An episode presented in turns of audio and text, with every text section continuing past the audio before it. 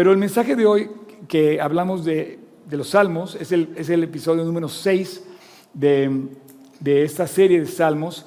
Realmente brota de mi corazón, porque tú tienes que eh, darte cuenta que afuera, todo lo que está afuera de aquí, o sea, aquí donde estamos, estamos en un, como en una burbuja.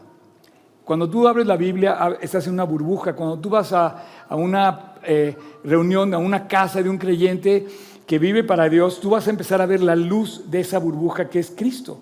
Y en las iglesias, que ya cada vez es menos, pero pidámosle a Dios porque aquí siempre se siga viendo brillar la luz de Dios fuerte. Em, tú sales afuera y vas a encontrar mentiras. Dicen que estamos en la generación donde el 80% de lo que aparece en Internet es falso, las famosas fake news. Entonces, eh, todo lo que se oye alrededor es, vicio, es mentira, es violencia, es decepción, es tristeza, es, es guerras. Ahora cada vez estamos viendo más guerras. Eh, em, y, y podemos empezar a adquirir todo eso nosotros. Y entonces tú ves a los creyentes desalentados. Tú ves a los creyentes cargando ellos mismos, cargando la carga que tiene que cargar Dios. Y yo te pregunto, ¿dónde están los creyentes que creen? Que creen, realmente que creen.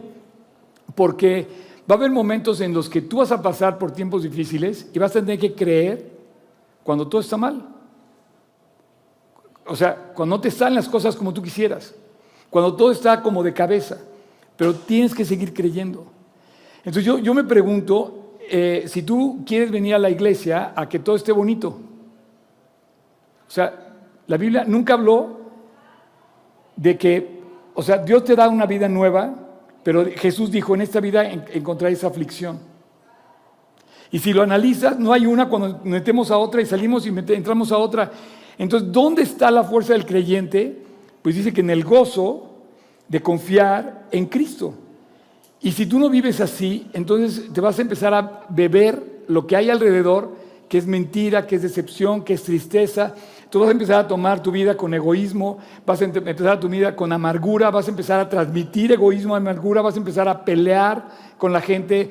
Si no bebes de Cristo, vas a empezar a beber algo que va a sustituir la bebida de Cristo, el agua, la fuente de agua, y vas a empezar a beber pues eh, vas a empezar a beber, por ejemplo, echarle culpas a la gente de lo que tú podías haber arreglado, o simplemente dejar de pelear.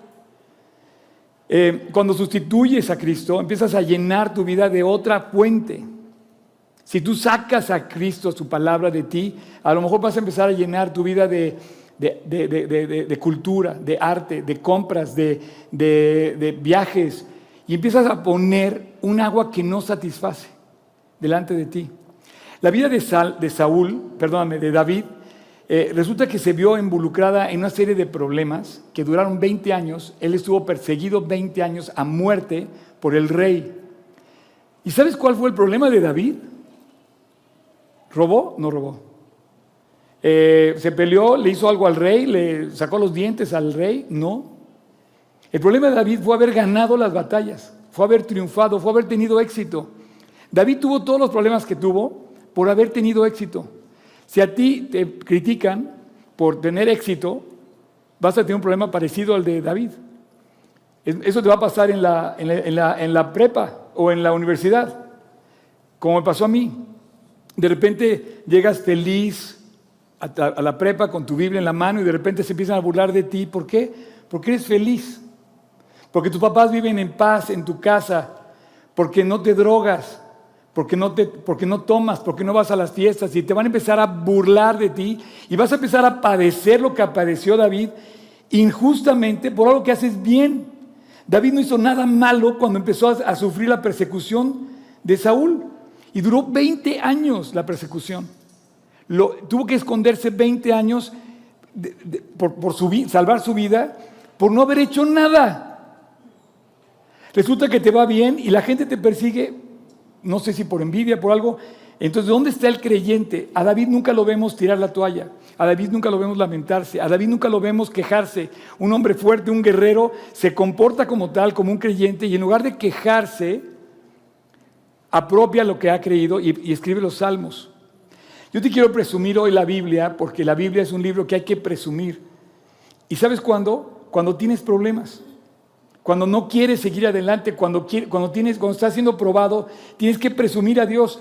Esta semana yo te decía que para mí me costó trabajo, pero fue precioso agarrarme de Dios. Y repetir el Salmo 23, Señor es mi pastor, nada me faltará, en lugares delicados pastos me hará descansar. ¿Sabes lo que es decir descansar cuando estás pasando por un problema y donde no tienes descanso? Un problema de salud, un problema de, económico, no tienes descanso, no sabes cómo vas a pagar la nómina. Y dice, junto a aguas de reposo me pastoreará. Y de esto quiero hablarte hoy. El episodio 6 em, de la serie Salmos es de las aguas de reposo que Dios da. Eh, hay muchas simbologías en la Biblia, muchas, muchas. Dice Jesús es el camino, es la luz, es el buen pastor, es la puerta, es, eh, la luz, es, la vid, eh, yo soy la vid. hay muchas simbologías, pero pocas tan claras, tan fuertes y tan precisas como hablar del agua. El agua es símbolo de, origen, nuestra, vida es agua, la tierra es agua. Es el mundo, es el planeta donde corren las aguas. Si no hubiera agua, se seca, no viviríamos nadie, no podemos sostener la vida sin agua. Somos el 80% de agua. Em, tuve una cita con un doctor que, me revisó, pues ya sabes, otorrino laringólogo, y me decía, somos un litro de agua de saliva diario. El ser humano produce un litro de saliva diario. No imagino las lágrimas con, aquí con mi doctora, mi eh, oftalmóloga, y no, no, va a poder, no, se va, no a seguir hablando de líquidos, ¿ok? Pero el líquido es que produce el ser humano. Digo, pero era una broma. Pero al decirte esto, eh, te quiero presumir de la Biblia porque la Biblia me alentó para seguir adelante y me agarré del Salmo 23 y me cautivó, me cautivó mucho esto de, de beber de Cristo, de tomarte de Él. Eh, y te quiero presumir algo aparte de presumirte la Biblia, esta, este, este, esta semana me llegó una sorpresa. Me llegó este libro. Y la verdad me puse feliz, no lo podía creer. ¿Alguien tiene un libro como este? Te va a correr la envidia cuando lo abra. No, no, no. Yo sigo, mire, esto es, este es un libro de un canal exitosísimo en YouTube que se llama The Bible Project. ¿Quién, a, quién, ¿A quién me dijo acá? ¿Sí? The Bible Project. Síganlo. Tiene como 800 mil este, eh, suscriptores en el canal de YouTube y te explica de una manera, eh, dice aquí, em, resumen ilustrado de los libros de la Biblia. ¿Qué? ¿Quieren ver uno? Está increíble. Es una historia, es un storyteller, por ejemplo, del libro de Esther. Entonces, te platica a través de, una, de, una, de, un, de un storyboard eh, te platica las escenas y te va describiendo todo el libro. Bueno, entonces quiero, quiero que abramos este libro y se los traje porque quiero compartirlo contigo. Gracias, mi querido Mao. Eres lo máximo. No, no eres Mao. Espérame, déjame. ¿Cómo le hago aquí? Está bien, champ. Espérame, es que necesito buscar la página 64. Ya me pasé. Está increíble, la verdad. Y lo vamos a estudiar rapidísimo. ¿Por qué? Porque, vean, los salmos. Entonces, eh, prendan las antenas porque pues, les va a gustar lo que vamos a ver hoy. Y lo va a entender sencillo. Quiero hacer un pequeño resumen. Voy a ponerme de este lado para no darle espalda allá y voy a tratar de... Van a ver reflejado en la pantalla el en una página hay un resumen, un cuadro sinóptico. ¿Se acuerdan cuando iban a la prepa, los que iban a la, ah, no, a la primaria? ¿Cómo se llamaban las? ¿Cómo? No, las que comprabas, que ibas a la, papelería y comprabas. Es que no entendí nada. Monografía. Monografía. Bueno, vamos a ver algo parecido. El libro de los Salmos, eh, aquí te lo, te lo dibuja y acá te lo va relatando, ¿no? Entonces, cuando tú te conectas en, internet, ves el video que te va contando, va apareciendo los dibujitos y lo va hasta que termina contándote toda la historia. A grandes rasgos lo que hemos visto lo podemos ver ya aquí. El libro de los Salmos son 150 poemas, poesías, oraciones y canciones que están escritas para la nación de Israel para pasar por los momentos difíciles de la vida, momentos de lamento y momentos de alegría. Está balanceado el libro de Salmos en alabar a Dios cuando estás en momentos de lamentación. Hay momentos de tristeza y hay momentos de alegría. Cuando tengas respuestas, da gracias y agradece y alaba a Dios. Cuando recibas una respuesta de parte de Dios, no seas ingrato y agradece. Y cuando tengas una prueba, prepara el camino agradeciendo de antemano, porque esa es la fe. La fe es la certeza de lo que tú no recibes. Entonces, el libro de Salmos prácticamente está dividido en dos grandes, eh, digamos, eh, pesos que, balancean, la, que ponen en equilibrio la balanza. Cuando describes lamento, y cuando escribes alabanza. Y vaya que David tenía mucho que lamentarse, porque estaba siendo perseguido injustamente. ¿No te ha pasado, no sé si a ustedes, pero a mí me ha pasado que me culpan de cosas que no hice? A mí me ha pasado. ¿A ti también? Pues te pareces a David. O sea, y claro, pero lo que hay que hacer es confiar como David. Entonces el libro de Salmos, quiero decirte, está puesto para que tú confíes en Dios y te escribe el libro más largo de la Biblia, 150 capítulos, para que tú confíes en Dios y alabes a Dios en el momento de la prueba. Señores cristianos y cristianas, ¿cuándo van a alabar a Dios? Cuando todo está bonito, dejen, eso va a pasar en el cielo. Pero aquí es cuando tenemos que tomar eh, eh, eh, una decisión de fe y alabar a Dios cuando no tengo la respuesta, cuando no me alcanza para pagar la nómina, cuando no tengo salud, Señor, yo te voy a alabar. ¿Quién lo dijo? Daniel. Pues sepas, oh rey, que ni aunque me mates, voy a adorar tu imagen. Cuando eh, todos los apóstoles eh, fueron condenados a muerte, el apóstol Juan nunca nunca cesó, nunca negó a Cristo. El famoso Policarpo, mártir de, de, la iglesia del primer siglo, dijo, Jesús jamás me ha fallado, no, me, no lo voy a negar. Y le dijeron, o lo niegas o te matamos. No lo voy a negar y lo mataron. Es la historia de Policarpo. Hay una película, puedes ver Policarpo. está, en Wikipedia también y está en, está. Pero también puedes pensar en ti. O sea, tú nada más vas a alabar a Dios cuando todo está bonito. Bueno, vemos a un hombre que su vida fue una complicación y escribe los salmos. 73 salmos los escribe David, 12 eh, Asaf, 11 los hijos de Coré, 2 estos dos cuates aquí, 3 Salomón y Moisés, y hay 49 salmos anónimos. El libro de Salmos se divide en cinco libros. Fíjate bien, vamos a presumir y vamos a estudiar. Abre tu Biblia, por favor, tomen su Biblia y ábranlo en el capítulo 1 de Salmos. Si puedes, si puedes eh, eh, subrayar, si puedes marcar, te voy a decir, lo primero que lees es, dice libro 1, ¿sí? Libro 1. El libro 1 va desde el capítulo 1 al capítulo 41. el libro 2 va del capítulo 42 al 72, el 3 del 73 al 89, el 4 del 90 al 106 y el 5 del 108 al 145. Son un chorro de capítulos. Es bien difícil dar los salmos porque es muy largo el libro. Sin embargo, en resumen, como lo estoy tratando de hacer yo, eh, es eh, usando elementos que se repiten a lo largo del salmo. Hoy vamos a hablar del agua, ¿ok? Los últimos cinco capítulos, ya se los dije y lo hemos comentado, habla de adorar a Dios los últimos cinco capítulos, del 46, 146 al 150. Y dice, todo lo que vive, todo lo que respira, todo, todo, todo, alabe a Dios, alabe a Ja. Y quiere decir eso, aleluya, alabe a Dios. ¿Se acuerdan que hablamos de eso? Ahora, em, el inicio de este em, compendio de libros tiene dos libros muy especiales, que es el Salmo 1 y el Salmo 2. ¿Todos tienen su Biblia abierta en Salmo 1 y Salmo 2? Ahora quiero que subrayes el principio del Salmo 1 y el final del Salmo 2.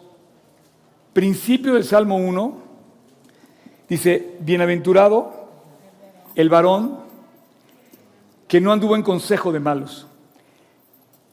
Entonces hay un hombre bienaventurado que tiene consejo pero no del mal. Y el final del capítulo 2 dice, bienaventurado los que en Él confían. En el capítulo 1 Dios te habla de seguir el consejo de Dios y en el capítulo 2 Dios te habla de seguir al Mesías y encontrar al Mesías y tener la persona del Mesías en tu corazón. El capítulo 1 dice de la persona que conoce la, la palabra de Dios el capítulo 2 dice la persona que conoce a Dios. Y los dos son bienaventurados. La mezcla de estas dos cosas es exactamente la fuente de vida que Dios quiere darte para que bebas de Él. Y esto me emociona porque hay momentos en donde no vas a tener a dónde ir más que a beber de Cristo. No, vas, no vas a tener dónde esconderte más que ir a, tomar de Él. Y dice, bienaventurado el varón que no anduvo en consejo de malos, ni estuvo en camino de pecadores, ni en silla de escarnecedores se ha sentado. Quiero que subrayes em, consejo, camino y silla. Son tres cosas diferentes. Tú te sientas en una silla para compartir con alguien. Tú caminas con alguien con el que te pones de acuerdo. Y tú escuchas el consejo quizá por, casualidad. Siempre lo comparo como cuando vas, al, cuando vas al gimnasio y de repente en los casilleros oyes así, del otro lado del casillero oyes un mal consejo, ¿no? Y escuchas, si eres futbolista, de repente empiezas a oír los casilleros, dice, bienaventurado el varón que no anduvo en consejo de malos. Entonces tú tienes el primer consejo que vas a escuchar en todos los casilleros de allá afuera, el internet, las redes sociales, las noticias, te van a empezar a dar consejos malos. Te van a empezar a hablar en contra de la familia, en la todo esto de... Es más, el aborto. Ya hoy, o sea, ¿qué te puedo decir? Ya puedes fumar a partir de los 18, pero tienes 18, un día antes no puedes fumar y hay una campaña en contra de que fumes. No, los qué mala onda fumar cuando, eres menor, pero cumples 18 ya puedes fumar. ¿Cómo? En fin, no, no andes en camino de malos, digo en consejo de malos, ni camines con ellos y menos compartas con ellos. Esto es para los que van a la prepa, a la primaria, secundaria, al trabajo y resiste la crítica. Resiste la crítica. Se van a burlar de ti como David, te van a, te van a hacer bullying como a David, pero resiste, no caigas con ellos. Cuando yo iba al ITAM, eh, me dejaron de invitar a sus fiestas porque yo no tomaba y no sigo tomando. Mi sed estaba saciada desde los 18 años y la sed de ellos todavía siguen tomando quizá porque les encanta seguir tomando. Oye, Oscar, pero es que no hay nada de malo tomar. No, Claro que, claro que, claro que sí. Te emborrachas, pierdes el juicio, pierdes el sentido, dejas de ser coherente, el alcohol divide. Y bueno, ahorita me van a mandar fusilar todas las compañías que venden millones de, de, Porque el éxito lo comparan con el dinero. Pero dicen, no, una persona no es bienaventurada porque tenga dinero. Una persona es bienaventurada porque anda en el consejo de Dios y conoce a Dios. Salmo 1 y Salmo 2. Si acercas la cámara, dice aquí, conoce a Dios, se gira alrededor de la Torah.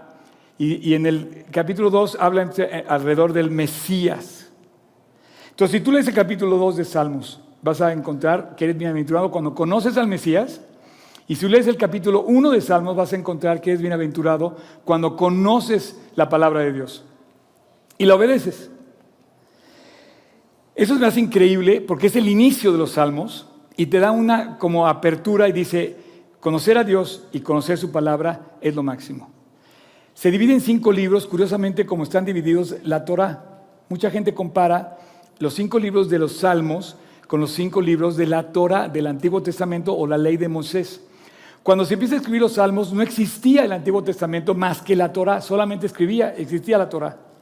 Entonces empieza a escribir el Antiguo Testamento y después surge el Tanaj, cuando Jesús habla de la ley y los profetas, habla de la Torá y el Tanaj. ¿Por qué? Porque la Torá era la ley y los profetas y los salmos era el Tanaj. Cuando hablan del Talmud, son interpretaciones rabínicas que no están en la Biblia. ¿Ok? Entonces, los cinco libros de los salmos son como la expresión de los cinco libros de Moisés, eh, Génesis, Éxodo, Levítico, Números y Deuteronomio. Pero fíjate bien, si tú te vas al final del libro, que cae en el libro, en el Salmo 41,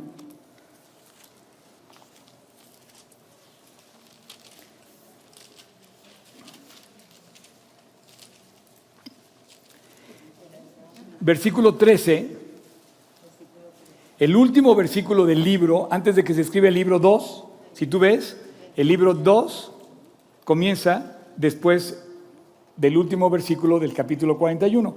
Y dice, bendito sea Dios, el Dios de Israel, por los siglos de los siglos. Bueno, cada libro termina con esa palabra. May the Lord God of Israel be blessed forever.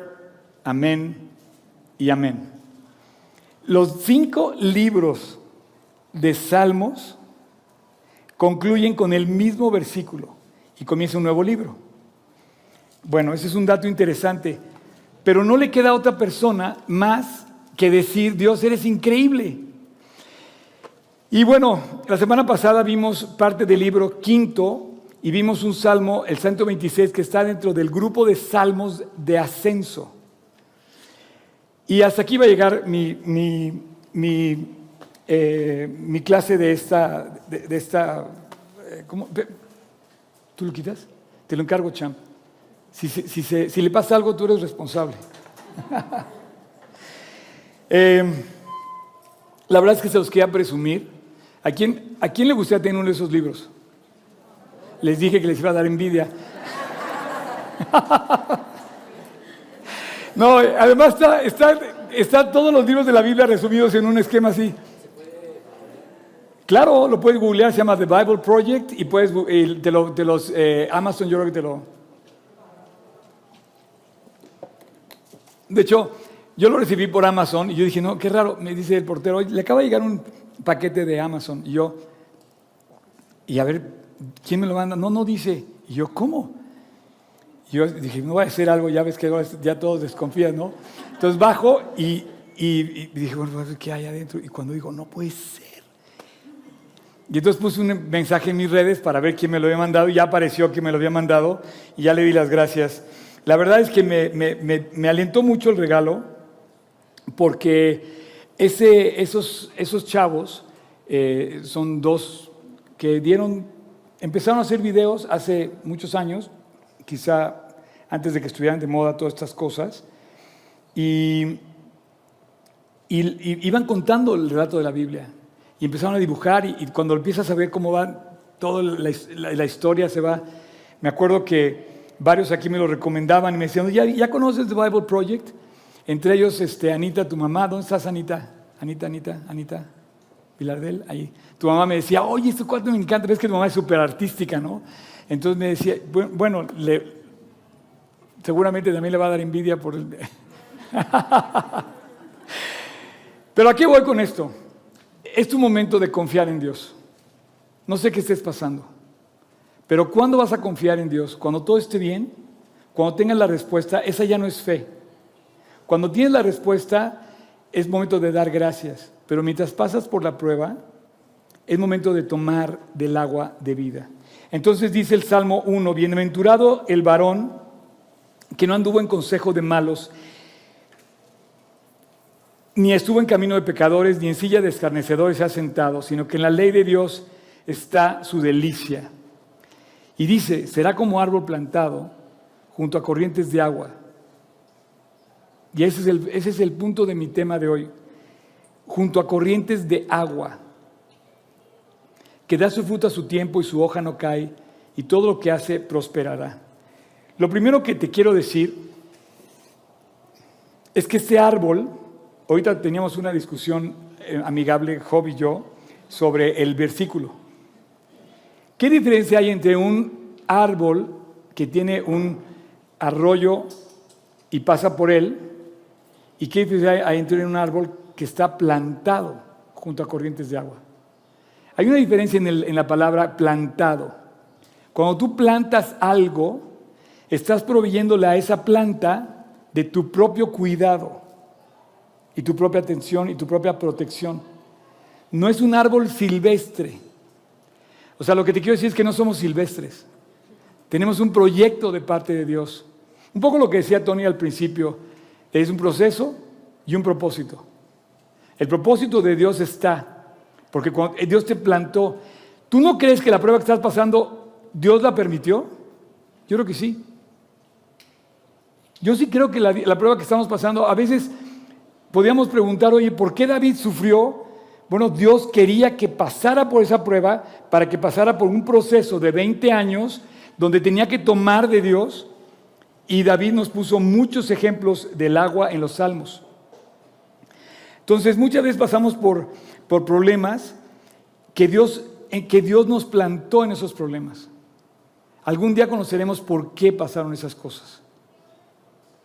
Yo te puedo preguntar, oye, no sé por qué estoy pasando por esta prueba, en qué momento cambió mi vida, en qué momento estoy pasando por esta aflicción. Bueno, no te desanimes y sigue adelante. Me impresiona la cantidad de creyentes que salen corriendo de las pruebas. Me impresiona. En la prepa, la, primera burla que recibes en la prepa, sales corriendo y, niegas a Dios. ¿Y en dónde está el Dios que cambia las vidas y en dónde está el Dios que puede realmente eh, ser un testimonio para los demás?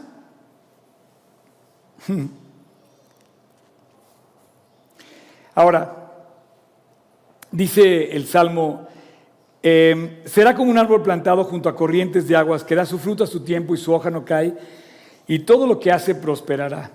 A mí me llama la atención mucho esto de que es como una fuente de agua que nutre al árbol y que está pendiente, pues el árbol lo vas a ver siempre verde. Hay países que tienen tanta lluvia que siempre es como un vergel y siempre está verde y hay lugares donde no hay agua y se secan. Eso lo acaban de sufrir, por ejemplo, Monterrey. La época de sequía en Monterrey fue gravísima y después Dios trajo agua, ¿no? Y vimos la diferencia entre vivir con agua y vivir sin agua. Este, y, me, y, me, llama la atención cómo dice el Salmo, dice, será como un, un árbol plantado junto a corrientes de agua que da su fruto a su tiempo y su hoja no cae y todo lo que hace prosperará. Esto es como encontrar la fuente de la eterna juventud, ¿no? Todo lo que haces prosperas, tu hoja siempre está verde y estás plantado y siempre estás verde. Es más, la Biblia se representa como con el color verde, porque el verde quiere decir vida, quiere decir, naturaleza, quiere decir crecimiento. Si hay un color con el que puedes representar la Biblia, es el verde. Por ejemplo, si quieres representar el pecado, es con el negro, es muerte, desolación, vacío, ausencia de vida, ausencia de color. Si quieres representar la limpieza, pues es blanco. Si quieres representar la sangre de Cristo es el rojo. Pero la vida es un canto a la vida. La Biblia es un canto a la vida. Y me encanta que pienses así porque eh, todos queremos buscar un momento de, de, como que de satisfacción profunda. Bueno, lo tienes en tus manos. Un manantial de vida lo tienes en tus manos. Se llama la Biblia. Y no hay otro libro, no hay otro libro en el mundo que se le compare. Oye, Oscar, eres un exagerado. No, no hay nada, nada en el mundo que se compare a la Biblia.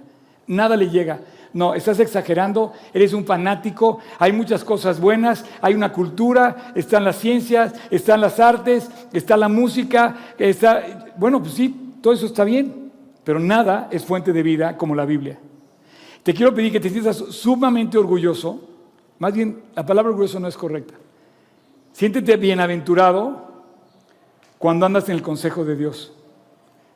Anda, anda, anda por la calle presumiendo el consejo de Dios, porque la fuente de la eterna juventud está aquí. Será como un árbol plantado junto a las aguas, que da su fruto a su tiempo y su hoja no cae, y todo lo que hace prospera. Bueno, te reto a que pienses así de Dios. El domingo pasado, el sábado pasado, tuve una, una comida con mi generación, los que estudian conmigo y los que son mis amigos muy cercanos, les contaba que me fui a ver, eh, nos, reunimos de, del ITAM, la generación de 87 en, en, en, de contadores del 87 en el ITAM, se juntaron, nos juntamos después de 35 años, Pablo, imagínate. yo no conocía a más de la mitad de los que estaban ahí. Yo creo que tampoco me conocían a mí, ¿no? Pero fue increíble volver a reunirnos con, eh, eh, con, los amigos de la universidad y de repente me encantó porque eh, hubo, hubo varios comentarios con respecto a lo que yo hago. Soy el único pastor que predica la Biblia ahí. Pero me encantó porque uno de ellos me dice, oye, te ves re bien. ya me lo han dicho varias veces. ¿Y saben qué, ¿y saben qué les digo? O sea, eso que tú dices, o sea, es que ¿qué haces para que se llama Jesús, la fuente de agua? No sé. Entonces decía, él solo se contestó y me dice, es que te sigo en las redes y lo que haces, por eso estás tan bien. Y sí, yo creo que Dios te permite sembrar lo correcto para cosechar en un tiempo. esta semana fui a dos doctores a revisar yo, yo hago un chequeo y ambos me decían, Oscar, estás re bien. Le dije, gracias a Dios. Y uno me decía, es que has invertido en tu salud. Pues claro, me convertí a los 18, empecé a negar y tomar tequilas y cosas y cosas de estas. Obviamente eso trae un fruto, ¿no? Ahora, no quiere decir que yo eh, em, estoy perfecto, ni, no, no, no. Hay, mucha gente que se ha conservado muy bien y hay muchas cosas para conservarse y todo lo que quieras. Pero sí te quiero decir que la Biblia es una fuente de vida. Que si tomas de ella, encuentras paz, encuentras descanso. Y eso lo necesitas cuando tienes problemas, cuando tienes pruebas, cuando te culpan de algo que no hiciste, cuando pasas por injusticias. Y en lugar de pelear, perdonas. Y en lugar de discutir, dejas de discutir, cierras la boca y no dejas, no discutes y empiezas a actuar diferente. Bienaventurado el varón que no anduvo en consejo de malos, ni en sí escarnecedor se ha sentado, sino que en la ley de Dios está su delicia y en su ley medita de día y de noche, será como árbol plantado junto a corrientes de aguas. Ahora, eso es increíble porque eh, la Biblia gustó muchos ejemplos, pero uno muy claro es el agua. En las palabras de Cristo, Jesús usó esta, esta, esta referencia muy claramente y de una manera muy fuerte cuando se encuentra, por ejemplo, con la samaritana. Por ejemplo, con Moisés, el agua de la roca. Cuando le lava los pies a los discípulos. Cuando Agar es echada y se encuentra que Dios le provee. Cuando de repente Dios en el desierto convierte las aguas amargas en aguas dulces cuando es en, las aguas del Jordán se, baña eh, el, sirio, eh, el, guerrero este sirio, em, o se sumerge siete veces ante Elías, eh, o, ¿cómo? Namán, exacto, gracias. y el agua la vas a encontrar muchas veces. Es más, la Biblia dice, por ejemplo, que somos lavados con el lavamiento del agua de la palabra de Dios. Entonces la, palabra de Dios nos, nos nutre, nos satisface, nos llega al alma y necesita de algo para completar la misión. Por ejemplo, acabamos de ver que cayó un huracán en, en, en, Florida, devastador. El agua también puede destruir y a veces tú puedes aprenderte la Biblia, pero no vivirla. Entonces, digo, a final de cuentas yo creo que esa agua va a nutrir todos esos campos en algún momento, pero trajo, trajo eh, por la fuerza del agua, trajo una destrucción. Sin embargo, en el, en, el, en el, concepto del creyente, del árbol plantado junto a corrientes de agua, me, me quiero enfocar, por ejemplo, cuando, cuando Jesús toma a la samaritana y, y se llega en el pozo, ¿no? Y cuando vayamos a Israel, los que estamos eh, apuntados para el viaje a Israel en febrero y marzo, vamos a estar en el Pozo de la Samaritana, en la ciudad de Nablus, que la vamos a ver de lejos porque no podemos entrar a Nablus, la vamos a ver desde el monte Gerizim, y vamos a ver el Pozo de la Samaritana, donde, donde pasó esto que vamos a leer, capítulo 7, perdón, capítulo 4 de Juan. De repente empieza a decir, el que bebiera de esta agua, dice Jesús, se, se encuentra la samaritana con Jesús y le dice, Tú vives insatisfecha porque tienes cinco maridos y el que tienes tampoco es tu marido. Dice, si bebes del agua que yo, te la que yo te voy a dar, dice Jesús, no tendrás sed jamás. Entonces la chava dice, oye, venía por agua, pero está hablando del agua viva. Y en el versículo 13 dice, respondió Jesús y le dijo a la samaritana, cualquiera que bebiere de esta agua volverá a tener sed, pero el que bebiere del agua que yo le daré no tendrá sed jamás, sino que el agua que yo le daré será en él una fuente que salte para vida eterna. Wow. Cuando yo leí ese pasaje la primera vez, de verdad me cautivó, porque yo, decía lo mismo que la samaritana, yo quiero esa agua. Y tú puedes tomarte todas las botellas de licor que quieras, jamás vas a estar satisfecho con el agua que es Cristo. Si lo analizas, todo es falso, todo es una copia y de solo Dios, solo Dios sacia. Eh, quiero pedirle a los, a los de worship si quieren ir subiendo, por favor. Eh, y quiero concluir con esta, esta petición de Dios de que tomes de Él.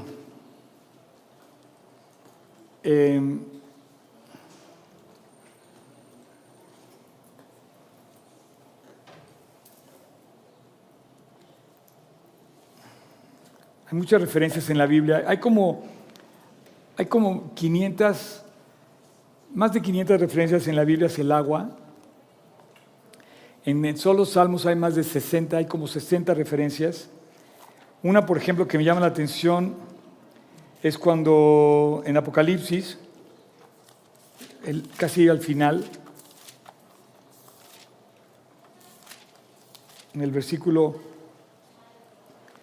17 del capítulo 22 al final, dice, el espíritu y la esposa dicen, ven.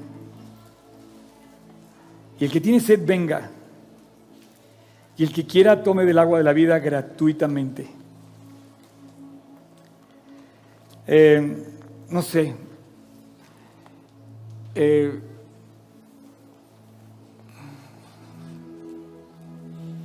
hay momentos increíbles de tu vida en donde nada más estás tú y Dios. Hace poco un amigo me decía, me decía, necesito un amigo. Y sí, estamos solos. De verdad, estamos solos. Hoy no, yo tengo 25 nietos. No, tienes que pasar por el tiempo de pasar por las aguas para estar con Cristo y beber de Él. Y dice, el que, tiene, el que tiene sed, venga. Y el que quiera, tome del agua de la vida gratuitamente. Hay una parte de tu vida que va a tener que pasar por ese lugar. Y te vas a tener que llenar de Cristo. Y vas a tener que mantenerte fiel y vas a tener que seguir adelante y vas a tener que confiar en Dios. Y, y te van a querer... Eh, desalentar, te van a querer tirar, te van a querer eh, eh, hacer dudar, pero dice que vengas y tomes del agua de la vida. Serás como un árbol plantado junto a corrientes de agua. Ese es, ese es un creyente que da su fruto en su tiempo, que su hoja no cae y que todo lo que hace prospera que no deja de vivir. Su vida es un canto a la vida porque Cristo vive en él y porque obedece la palabra. Y Cristo usó el agua muchas veces. usó, por ejemplo, cuando lavó los pies a los discípulos. Pero hay una fiesta judía que habla del agua. Y en el capítulo 7 de Juan, Jesús aprovecha.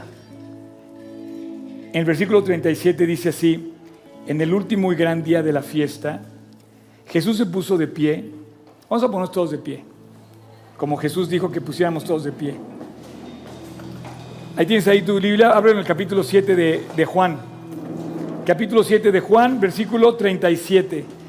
Y dice, en el último y gran día de la fiesta, Jesús se puso de pie, alzó la voz.